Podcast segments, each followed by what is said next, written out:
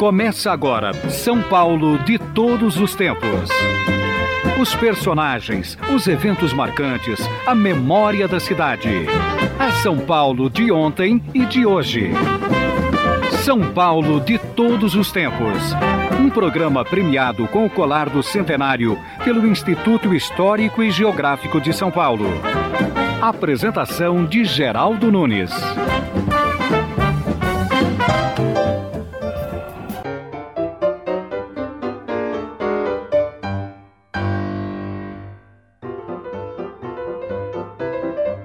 Recente pesquisa apontou São Paulo como uma das cidades mais hospitaleiras do mundo.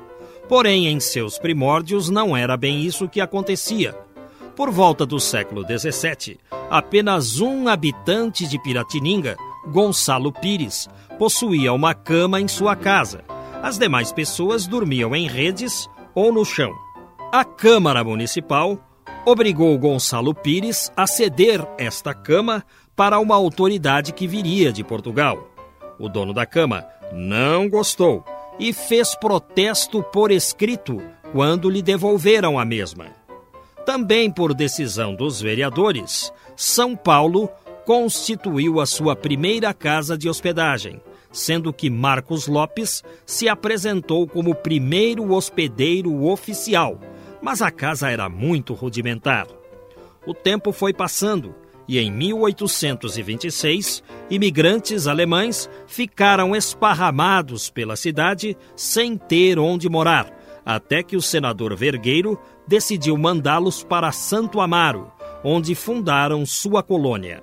No ano seguinte, instalou-se a Faculdade de Direito e, graças aos estudantes, instituiu-se a vida noturna em nossa cidade.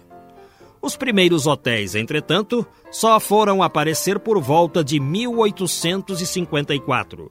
Os primeiros hotéis foram o Paulistano, na Rua São Bento, o do Comércio, o Universal e o Quatro Nações, que depois passou a se chamar Hotel de França. Só mais tarde, em 1878, foi inaugurado o Grande Hotel, de Frederico Glett, considerado na ocasião o melhor do Brasil.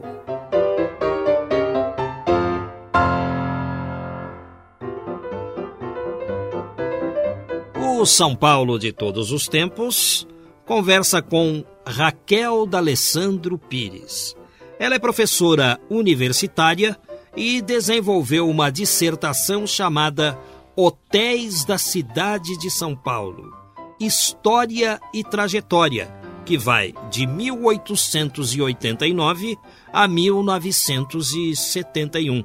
Qual o seu interesse em desenvolver uma dissertação sobre os hotéis de São Paulo? Na realidade, o que me fez pensar nisso foi o fato de ser professora de hotelaria e sentir essa lacuna. A gente tinha trabalhos que falavam da hotelaria, basicamente a partir da construção do Hilton, 1971. Eu tinha muita curiosidade de saber como era antes.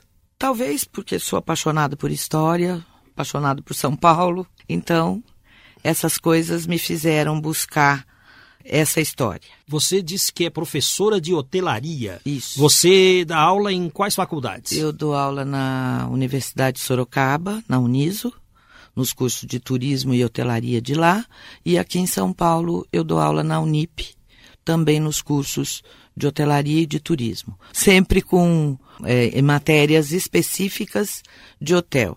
E realmente as pessoas me procuram muito para introdução à hotelaria, porque como sabem do meu trabalho e da minha paixão pela história da hotelaria, é, eu acabo desenvolvendo o conteúdo das disciplinas introdutórias. Puxa, e você faz uma ponte rodoviária aí, São Paulo-Sorocaba? e é, é, isso é diário? Como é que é? Não, eu, na realidade, é, neste semestre, a gente. As coisas mudam por semestre nas universidades. Mas nesse semestre que passou, por exemplo, eu ia às segundas-feiras para Sorocaba, às quatro e meia da tarde, e voltava só na quarta-feira, depois da, da aula noturna. Então eu chegava aqui meia-noite, uma da manhã, mais ou menos.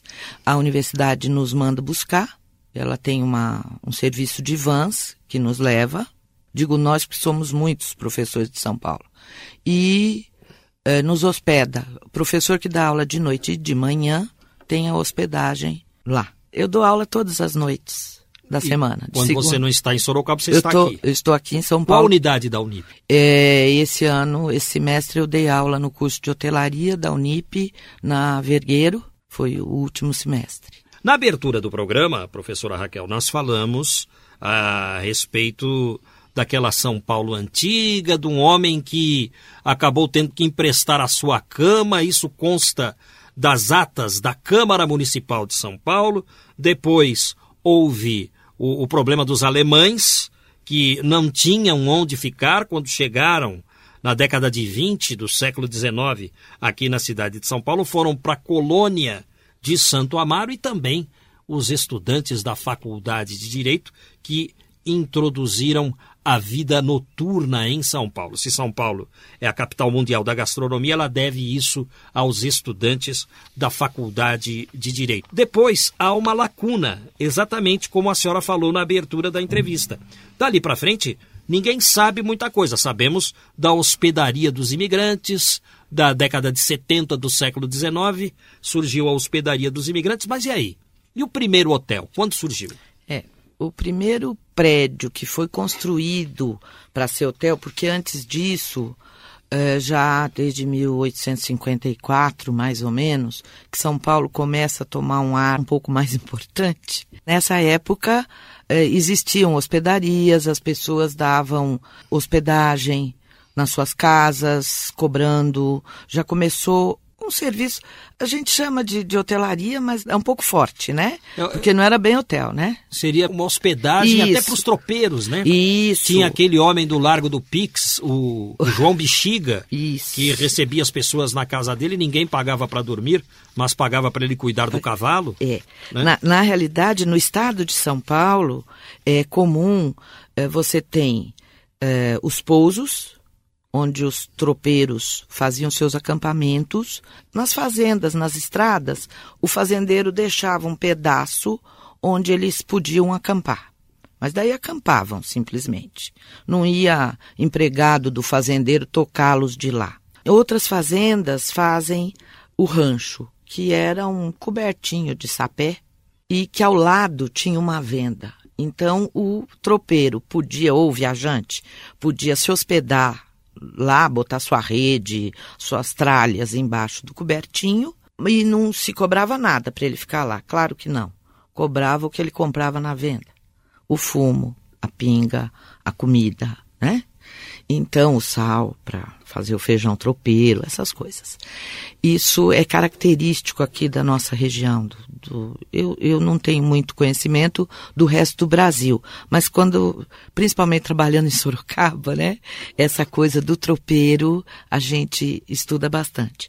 Então, Daí você tem umas hospedarias, umas estalagens em São Paulo que misturavam um pouco. Então o camarada era barbeiro e tinha uma casa grande e alugava quartos. É, nessa época, no Brasil, é comum as casas de pasto. E em São Paulo também. Casa de pasto, embora meus alunos pensem que tem a ver com os cavalos, casa de pasto é lugar onde você come a pasto. Você come pagando um preço fixo, você come quando você aguentar. Que nem nosso buffet de preço fixo hoje. Então essas casas serviam refeição e às vezes elas davam hospedagem e cobravam também. Mas o principal delas era a refeição para os viajantes. O indivíduo chegava lá, pagava tantos dinheiros da época e comia o que aguentasse. Fala-se, inclusive, quando a gente estuda isso, em mesa, sistema de mesa redonda, que é aquele sistema de colocar tudo que tem para servir e cada um se serve do que tiver vontade. Então, só a partir de 1878 é que a gente encontra na história de São Paulo um edifício que tenha sido construído para ser hotel. Quer dizer, existem hotéis anteriores a isso, mas que funcionavam em edifícios adaptados. A gente tem, por exemplo, a partir de 1878, o, os alemães Glett e, e Notman, eles são os que os empreendedores do, do, dos Campos Elíseos. Dos Campos Elíseos. Eles fazem, se não me engano, é Glett que encomenda para um engenheiro alemão e eles constroem um grande hotel. O grande hotel é citado em livros de história, Hernani Bruno, por exemplo, cita como o melhor hotel do Brasil tem uma descrição dele que é belíssima, que os empregados eram todos uniformizados, que os lustres eram de cristal, as escadarias de mármore, e que esse sim fazia jus ao que os estrangeiros conheciam como hotel. Há que se lembrar que esse, é, essa atividade, hotelaria, nunca foi muito apreciada pelo brasileiro, aquele brasileiro nato, porque é servir o outro. E nós temos uma cultura meio escravocrata, coisa de escravidão, que quem presta serviço é menor que o seu senhor. Então, até hoje a gente luta um pouco quando a gente diz que estuda hotelaria, sempre tem alguém que fala: "Você, você carrega bandeja?" Essa coisa de trabalhar no lazer do outro é complicada naquela época também era. Então, quem exercia essa função eram normalmente os estrangeiros que não têm essa. Esse uh, ranço. É, esse ranço, exato. Eram os alemães, eram os portugueses, eram os italianos. Aqui em São Paulo, basicamente os franceses, os italianos, os portugueses e os alemães. Mas no resto do Brasil, há muitos ingleses que trabalharam com isso. Esse prédio de 1878, ele foi construído onde? Em que endereço? Ele foi construído ali, chamava Beco da Lapa. Ficou chamando a Rua do Grande Hotel. E eu tenho uma foto no meu trabalho que mostra na Líbero Badaró. Então ele é uma ruinha ali do Largo do Café que desce para Líbero Badaró. É uma ruinha pequenininha, chamava Beco da Lapa.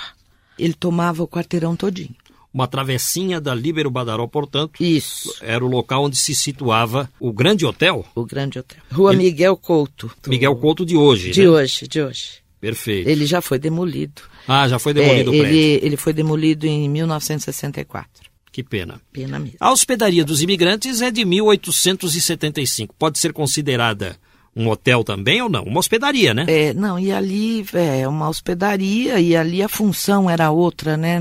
É, ali era receber o, os imigrantes e ali fazer aquela triagem. Aliás, é uma coisa importante, ela aparece no meu trabalho, mas aparece porque eu fiz essa pesquisa, uh, como não existe. Ninguém fala de hotel. Uh, acho que ninguém nunca prestou muita atenção nisso. Eu fui às listas telefônicas para buscar os hotéis que existiram em São Paulo. Só que eu fui muito bem atendida, diga-se de passagem, já que se fazia esse registro na Fundação Telefônica. É, e lá eles me ajudaram muito nessa pesquisa e eles têm umas publicações que mostram os primeiros telefones, que eram os números eram publicados no jornal dos assinantes. No jornal Estado de São Paulo. É. Nos disse isso o professor Mário Jorge Pires, um colega seu que veio aqui semana retrasada. O italiano que saía da hospedaria e não tinha onde ficar. Onde é que ele se hospedava? É, na realidade, você tem um período e bem próximo às estações de trem, você descobre alguns alódios, que eram pequenas hospedarias tipicamente italianas, onde os italianos é, davam é, hospedagem para os seus patrícios. Alódios. Alódios. Os italianos aqui em São Paulo fizeram muita coisa que eu acho que nem todos nós sabemos, né? E, e eu que sou oriundo devia pesquisar um pouco mais sobre isso. Alódios, era o local onde se hospedavam os se italianos chamavam, é. que deixavam a hospedaria dos imigrantes, é. mas não tinham para onde ir. Uhum. Estamos entrevistando a professora universitária Raquel D'Alessandro Pires, que desenvolveu uma dissertação chamada Hotéis da Cidade de São Paulo, História e Trajetória de 1889 a 1971. Cidadania no Trânsito. Rádio Para-Choque. Alô, senhor ouvinte da Rádio Para-Choque. Estamos aqui direto da nossa unidade móvel. Estamos aqui numa movimentada avenida da cidade. O trânsito está fluindo bem e os automóveis parecem muito felizes nesta manhã. Mas o que é aquilo? A janela do carro à minha frente está cuspindo um monte de papel picado. O quê? Agora um saco de salgadinho vazio? Meu Deus! Uma garrafa de refrigerante foi lançada no asfalto. A janela porcalhona está parando no farol. Vou aproveitar para falar com ela. O que é isso, dona Janela? Isso o que é, meu filho? A senhora está emporcalhando a cidade. Mas como assim emporcalhando? Só por causa de uns papeizinhos? Uns papeizinhos, uma garrafa de plástico. Ah, uma sujeirinha a mais ou a menos não vai fazer diferença. Ah, é? Então vamos ver o que acha disso talão de multas que está chegando aqui. Talão de multas? Ah, essa não, né? Quero dizer que foi a senhora que jogou toda essa sujeira na rua, hein? Uhum, veja bem, seu talão. É que o senhor sabe, nós estamos sem saquinho aqui. Sem a... saquinho estou eu para porcos como você. Agora engula esta multa. Jogar lixo pela janela pode causar acidente, além de sujar a sua cidade. A equipe da Rádio Para-Choque é composta pelo repórter Rebemboca, pelos pneus Carequinha e Pinel e pelo mecânico Valentim, entre outros. Há também um integrante da turma que sai por aí voando. O nome dele? Geraldito. Vamos ao intervalo. São Paulo de todos os tempos. Uma viagem ao coração da cidade grande. Aqui é Oswaldinho da Cuíca. Estou no programa do Geraldo Nunes para trazer uma novidade, minha nova música gravada com Demônios da Garoa, a minha vizinha. Quá.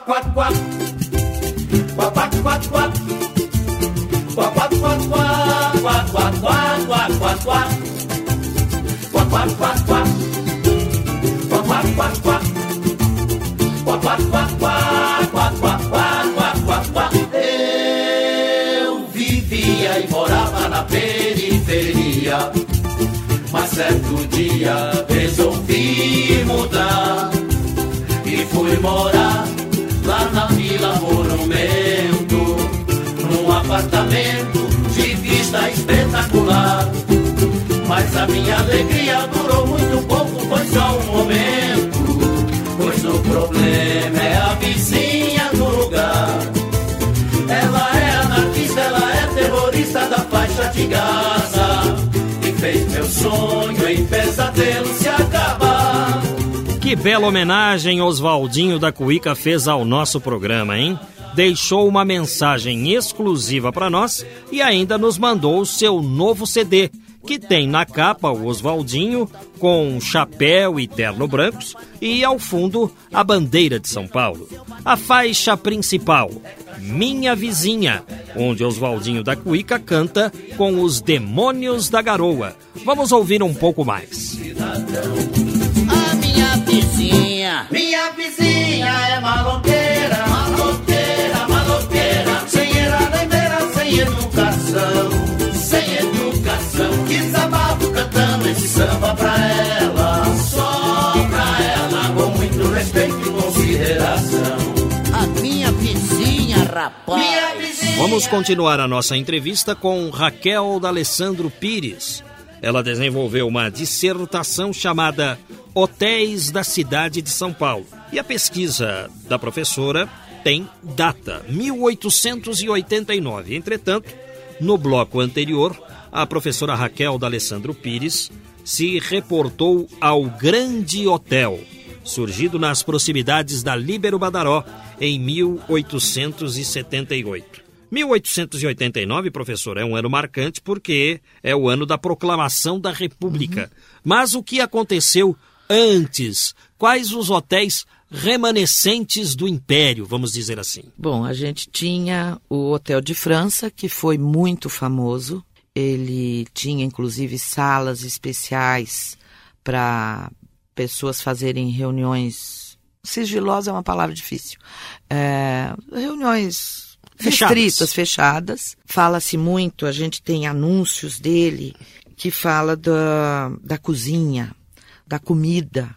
boa desse lugar. É esse hotel que funcionou mais ou menos onde está o Colégio Sion hoje? É, ali ele teve uma sucursal. O, o Hotel de França original, ele funcionou onde hoje acho que as, são as Casas Marisa, na Praça do Patriarca. A gente tem ali o Otton, daí tem a igreja e do outro lado, é, na rua direita, números 37, 47 e 49. Funcionava o Hotel de França.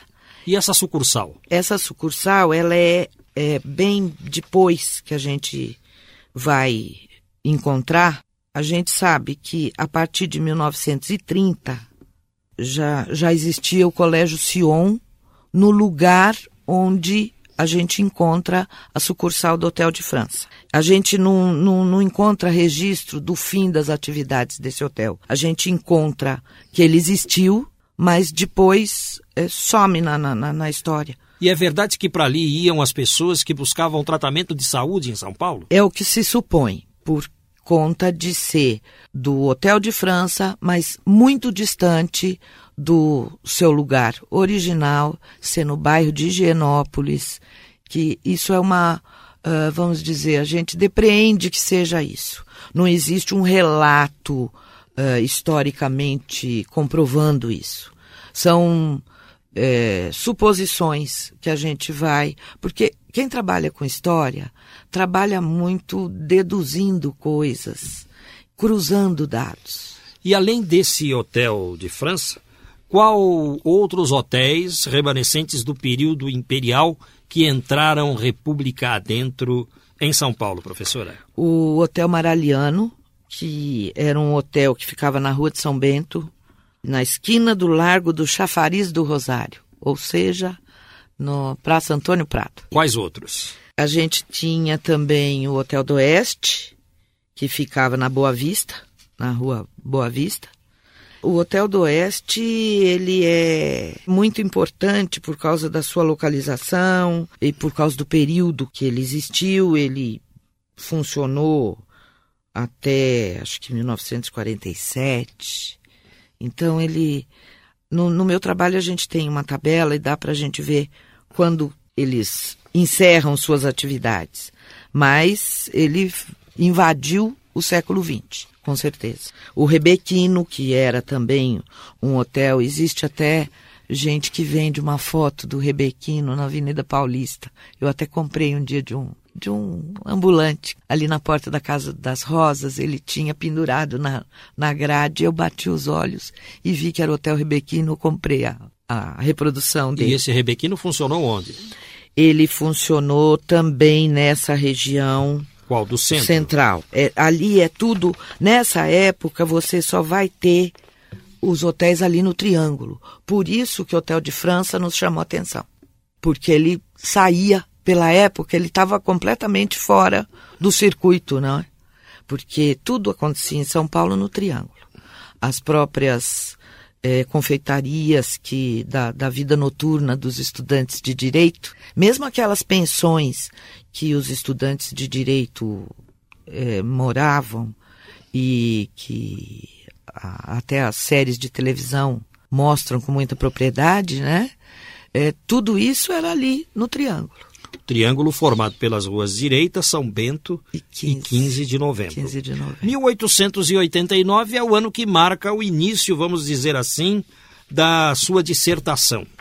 A partir de 1889, qual a transformação da cidade? Já tínhamos o trem, obviamente mais pessoas buscavam a cidade de São Paulo, era preciso ter hotéis para acolher essas pessoas. O que falar dessa época, então, professora Raquel D'Alessandro Pires? Dessa época, você nota um crescimento muito grande da hotelaria e já começa a perceber que os hotéis começam a surgir no entorno das estações. Ali é, a gente tem o triângulo e ali as coisas acontecem é, meio que. Acontece tudo ao mesmo tempo, a vida é dinâmica. É, você tem são Paulo crescendo, não cabe mais no triângulo. Você tem o viaduto do Chá, que transpõe o Vale do Anhangabaú. Com isso, os negócios atravessam. lugar também. Atravessam também. você vai tendo um, um surgimento de hotéis a partir de, de da, da, República, é, mas todos muito parecidos com o que a gente já tinha antes. Naquele estilão de serviço europeu, é, você tem um que é digno de nota, é o Grande Hotel São Bento. O Grande Hotel São Bento, ele ficava na Rua de São Bento, e esse hotel, ele, os hotéis iam mudando, porque como não, o prédio não era deles, eles iam mudando à medida que necessitavam. Eu não sou capaz de precisar se eles não podiam mais alugar o, prédio ou se é, ia acontecer alguma coisa, iam demolir, eles mudavam, eles cresciam. Pelo Hotel de França, que é anterior, a gente percebe que ele vai usando casinhas primeiro numa, depois na outra, ele vai crescendo e vai alugando as casinhas do lado, vai. E já o Hotel de São Bento, você encontra referências a ele no prédio Martinelli, mas daí já é 1926. E, e, perto das estações, então, Rua Santa Ifigênia... Perto, perto das estações você tem hotéis mais populares, que ficaram menos famosos. Eu tenho relato de alguns deles aqui no meu trabalho, é, mas são hotéis voltados para aqueles viajantes que chegavam em São Paulo e não tinham casa de parente para se hospedar. Porque isto é uma característica do povo brasileiro nós reproduzimos o que os colonizadores portugueses faziam: hospedar em casa de amigos. Chega e vai para casa do parente. Exato, chega e vai para casa do parente. Até hoje é assim. Isso. Está diminuindo um pouco, as pessoas estão ficando mais individualistas e os espaços menores. É, os apartamentos é, são menores. E as pessoas não têm onde hospedar. Mas o que é interessante a gente notar é que o cafeicultor, o fazendeiro, ele não se hospeda em hotel.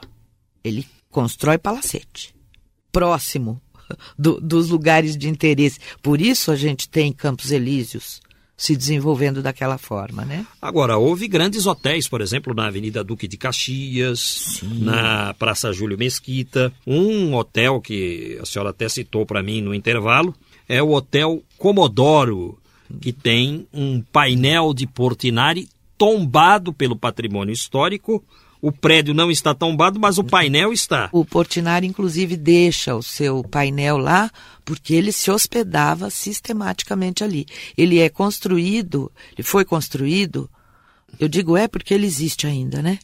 Embora hoje ele não seja tão glamuroso, eu não sei como está a operação dele hoje, porque essa minha dissertação eu terminei já em alguns anos, a vida de professora me obrigou a me preocupar mais com Sorocaba do que com São Paulo, então eu não tenho acompanhado, mas o Hotel Comodoro, quando eu estava terminando a dissertação, ele queria é, fazer parte dessa revitalização do centro, com a Sala São Paulo, com as orquestras, com a Escola de, de, de Música de São Paulo, toda esse, essa revitalização que você sabe melhor do que eu, o Comodoro se engajou nisso. Professor, eu vou adiantar um pouquinho a nossa conversa. Claro. Na Praça Júlio Mesquita, hotéis. Britânia, hum. Artemis, na Casper Libero, Avenida Casper Libero, existe um hotel num, num prédio lindíssimo, que é o Marian Palace. É, a senhora é, tem histórias desses hotéis que eu citei? É, esse.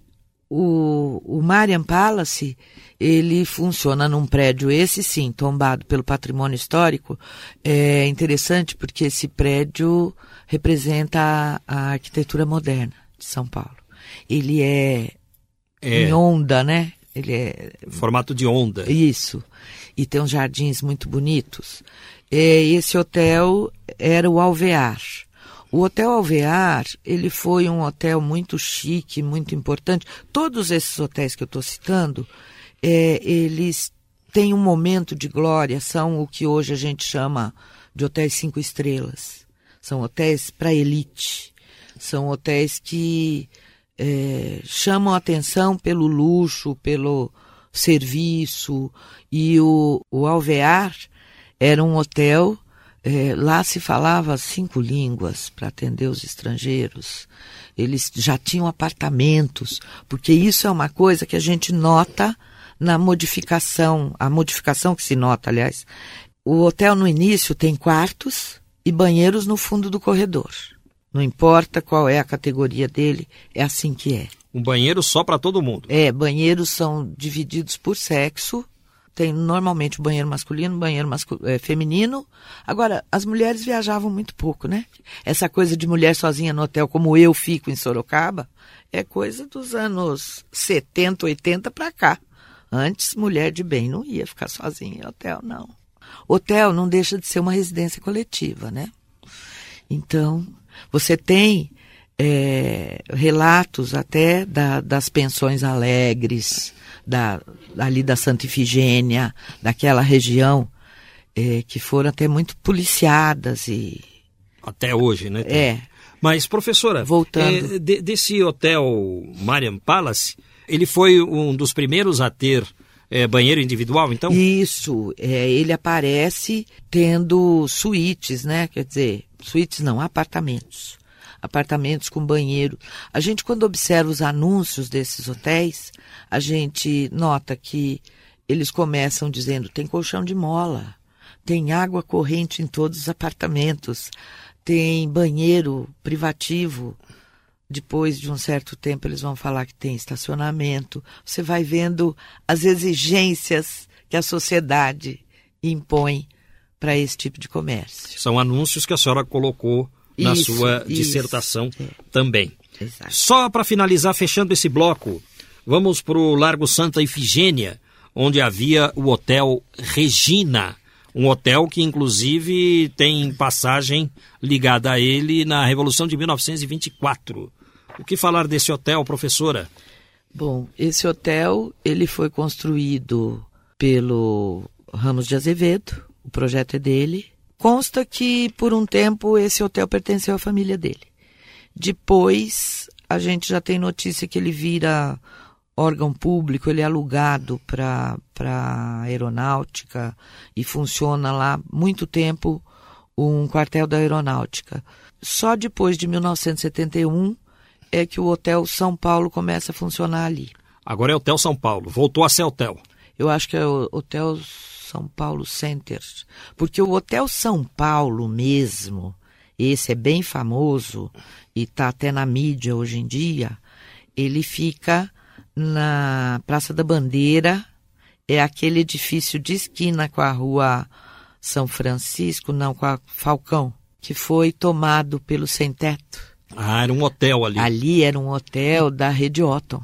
É muito importante. E do aquele outro lado tem o Cambridge, o né? Cambridge, importantíssimo, com sua boate, seu, seu bar famoso, é, sempre foi muito. Esses hotéis, é muito badalado, né? Ele, esses hotéis já mostram uma trajetória da hotelaria paulista, né? Estamos entrevistando a professora Raquel D'Alessandro Pires. Viva São Paulo!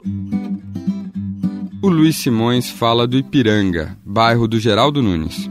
Em 1946, quando moramos por um ano na capital, lembro-me de ter ido com os pais e tios ao magnífico museu. Descemos no monumento e, num clima de festa, subimos a Alameda para os jardins do palácio. Não sem passar pela casinha onde disse foi dado o grito de independência.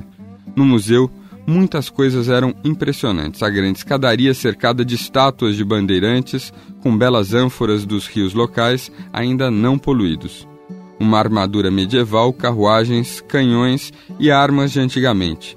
Subindo, o enorme quadro de Pedro Américo, estantes de vidro com os capacetes dos dragões de honra, um mundo todo fascinante para uma criança curiosa e impressionável.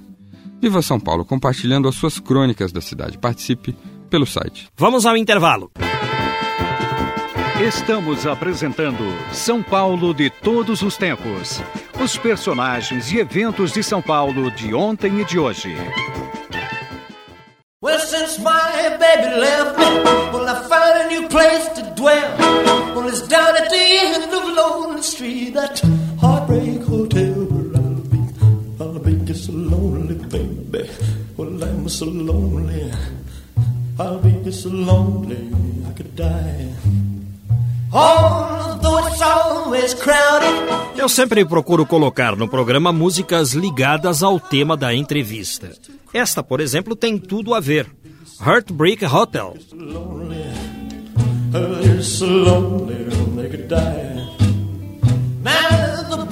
Tears keep flowing.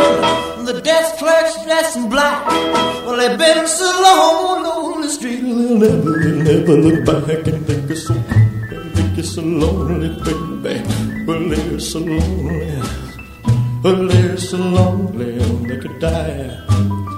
Well, Vamos continuar a nossa entrevista com a professora Raquel D'Alessandro Pires, professora universitária que desenvolveu uma dissertação chamada Hotéis da Cidade de São Paulo, História e Trajetória, de 1889 a 1971.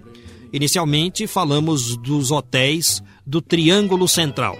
Depois, atravessamos o viaduto do Chá, falamos dos hotéis da São João, da Duque de Caxias, da Santa Ifigênia, da Avenida Casper Libero. E agora nós vamos continuar nesta região, mas quem sabe seguindo na direção da Avenida Paulista. Há tantos hotéis a serem citados. Professora, por exemplo, Hotel Jaraguá, Hotel Excelsior. Quem era o proprietário desses hotéis? Esses hotéis são do homem que é considerado o pai da hotelaria em São Paulo, do senhor José Tjurs, que era um empreendedor, ele é um, ele é argentino, né, radicado no Brasil, filho de pais russos, judeus russos. Ele morou no Rio de Janeiro, foi taxista, teve aquele restaurante Tabu, que foi muito famoso aqui em São Paulo. Ele é um homem que aprendeu a lidar com o turismo no tempo que ele era taxista. E ele, em 1941, mais ou menos, ele consegue alugar, onde hoje é o Cineasta Hotel, o edifício, que era um edifício que o proprietário queria tirar os inquilinos, é, e transforma num hotel. Esse cineasta, ele se chamou primeiro Cinelândia, e 1941, mais ou menos isso, é ali perto, da, é na esquina da, da Ipiranga com a São João. Perto do Bar Brahma. É, do outro lado da... da é o da, Cinelândia. Isso, hoje ele é cineasta.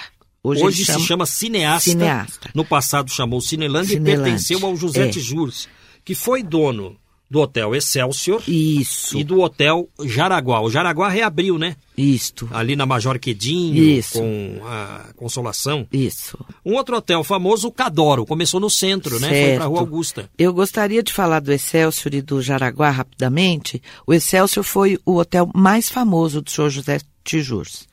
Ele funciona até hoje, mas já não pertence mais à rede que o José Tijurs criou, que é a rede Orsa hotéis reunidos Sociedade Anônima. Por... É por isso que o prédio chama Orsa. O lá do Conjunto Nacional. É, é. Ele construiu o Conjunto Nacional, queria fazer um hotel na Paulista, queria, não mas não teve autorização da prefeitura. Exatamente, porque a, ali na Paulista não pode ter hotel. Aqueles que têm... Não podia. Não, aqueles eles não são hotéis.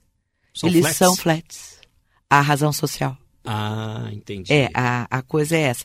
E ele é um homem que antecipou seu tempo, porque em 1956, quando ele fez o Conjunto Nacional, é, ele pretendia ter prédio de, de moradia, de escritório e a galeria, o hotel e a galeria de lojas embaixo. Se você pensar que o, o Shopping Center Iguatemi surge só em 1966, ele era um homem que estava antecipando as coisas, né? Ele já pensava no conceito de flat, de você poder morar e ter atendimento de hotel. O Cadoro da, da família Guzoni começou no centro, foi para a Rua Augusta, né? Isso. O, o Cadoro começou ali numa travessa da, da Ipiranga e seguiu para onde está hoje.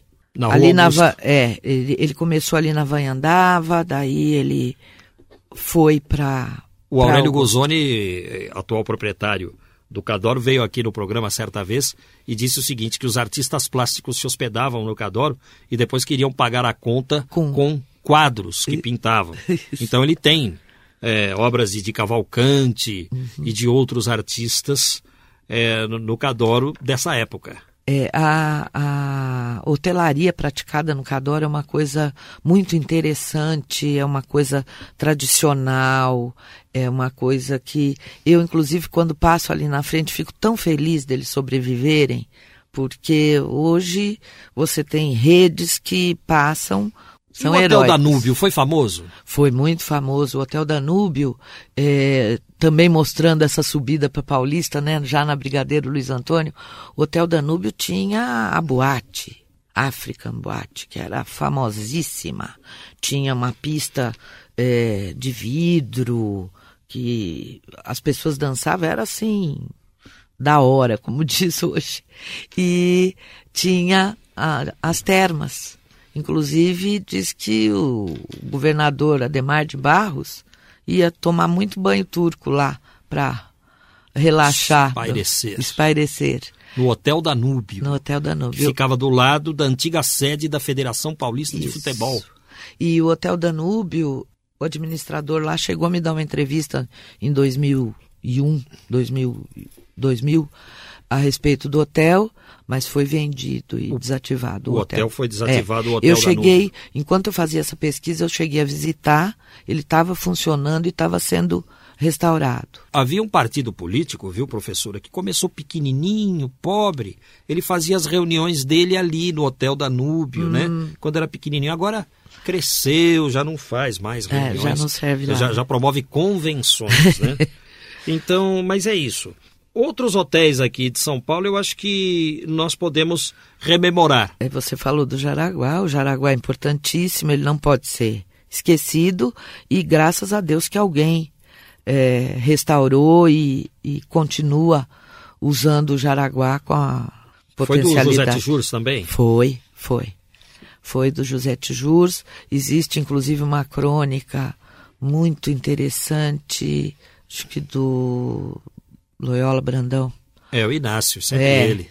Falando do, de 1998, quando o Jaraguá fechou as portas. Porque o Jaraguá faz parte dos hotéis que foram inaugurados em 1954. Para o quarto centenário. Quarto centenário. É ele, o Otton da Praça do Patriarca, Uh, tem vários que foram inaugurados nessa época. O Otton é de 1954? É, só que ele se atrasou, ele, ele, inaugurou em dezembro. Ele está lá firme, inclusive porque pertence à rede Otton, que é uma rede forte fora de São Paulo. Então, no, é uma rede nacional, assim como o Bourbon, também é uma rede nacional importante e que resiste ali na Rua Aurora com Vieira de Vieira de Carvalho. Isso. E, esses hotéis resistem porque eles pertencem a, a, a redes familiares que têm é, a Otton hoje já tem hotéis em Portugal, na, na Argentina, está indo bem, a rede Otton vai bem.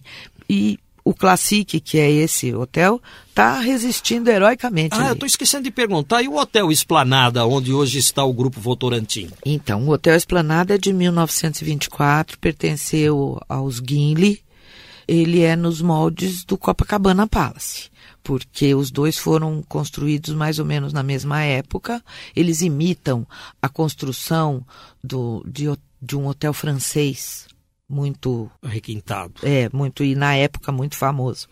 Infelizmente o prédio foi descaracterizado, mas graças a Deus a Votorantim ainda mantém. O hotel Esplanada, ele foi talvez um dos hotéis mais chiques da década de, de 20. 1924 ele foi inaugurado, ele funcionou até 58, 60, heroicamente também, né? Vamos falar agora do Hilton Hotel, mas aquele Hilton que funcionou na Avenida Ipiranga até pouco tempo atrás, professora. Pois é. O Hilton é um marco para quem estuda hotelaria e eu talvez seja a professora que discute esse marco, porque os livros, de uma maneira geral, colocam o Hilton como a entrada da hotelaria estrangeira no Brasil a minha própria dissertação mostra que os estrangeiros sempre estiveram tocando hotéis aqui no Brasil. Então não é bem a entrada dos estrangeiros, eu diria a entrada da, da hotelaria americana no Brasil. E o Hilton foi, na realidade, um empreendimento uh, de empresários paulistas, que em 1969, mais ou menos, 66, 66, 69, eles resolveram construir o hotel, porque a cidade era carente de hotéis que pudesse receber os estrangeiros que estavam vindo. A gente tem que lembrar que essa é uma época política do Brasil crescer, né?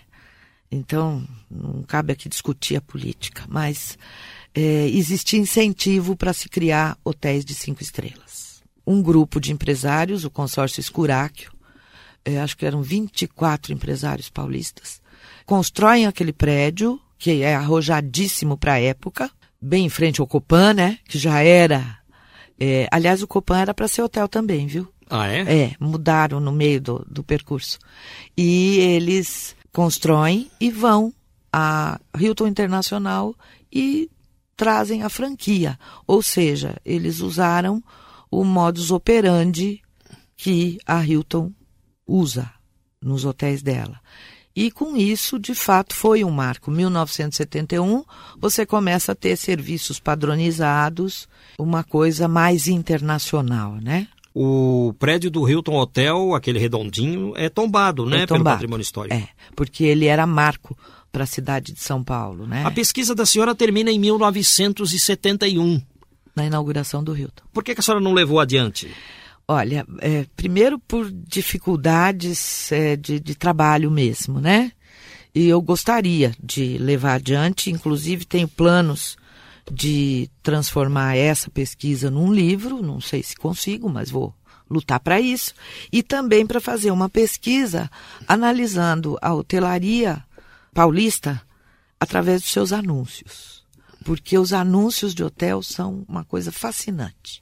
É muito interessante você perceber as modificações da sociedade através dos anúncios. Então, na pesquisa da senhora, não entra os hotéis agora surgidos na Luiz Carlos Berrini, Isso, onde estão os é. grandes hotéis de São Isso, Paulo. é. Não vamos lá para a área do hotel Transamérica. É, eu inclusive não posso nem falar do, do Maxud, que é um marco também, Também. eh, do próprio Sheraton Mofarrege, que hoje virou Meliá, eh, ou Gran Meliá. Enfim, não posso por causa do corte. Mas existem. E por que, que a senhora não publicou a sua dissertação? Não, não virou livro? É, na realidade, talvez um pouco por falta de empenho meu, por, por ter que dar muitas aulas, e também porque é muito difícil publicar um trabalho de dissertação. O, o editor vai sempre perguntar quem é o patrocinador do livro, né? Isso. Ou quem vai comprar o meu livro. E quem é que vai comprar o É. livro? Eu, às vezes, tenho a sensação que só eu sou apaixonada por hotelaria. Eu então, acho que não, viu? A senhora vai eu receber. espero que não. Como diferenciar um hotel de um flat de um HO? Existem HOs na cidade, as pessoas precisam tomar cuidado. É, na realidade, hoje em dia tá fácil. O flat, ele normalmente ele é voltado para gente que vai ficar mais tempo. Então, os apartamentos são suítes, os, os hotéis eh, costumam eh, ter até pequenas cozinhas para as pessoas poderem fazer um café. Os hotéis não têm isso. Você é obrigado a tomar café na, na- no restaurante deles. Agora, os HOs, não sei o que te dizer, não sei como é que eles funcionam. Obrigado, Raquel D'Alessandri Pires, pela entrevista. Sucesso! Muito obrigada. E o programa de hoje vai se encerrando. A todos, desde já, o nosso abraço.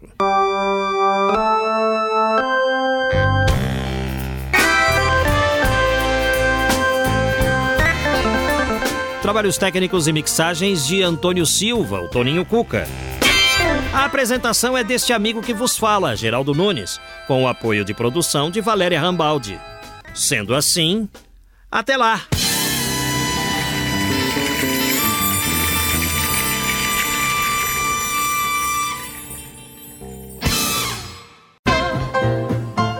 Estamos encerrando mais uma edição do programa São Paulo de Todos os Tempos. Os personagens, os eventos marcantes, a memória da cidade. A São Paulo de ontem e de hoje. São Paulo de todos os tempos. Um programa premiado com o colar do centenário pelo Instituto Histórico e Geográfico de São Paulo. Apresentação de Geraldo Nunes.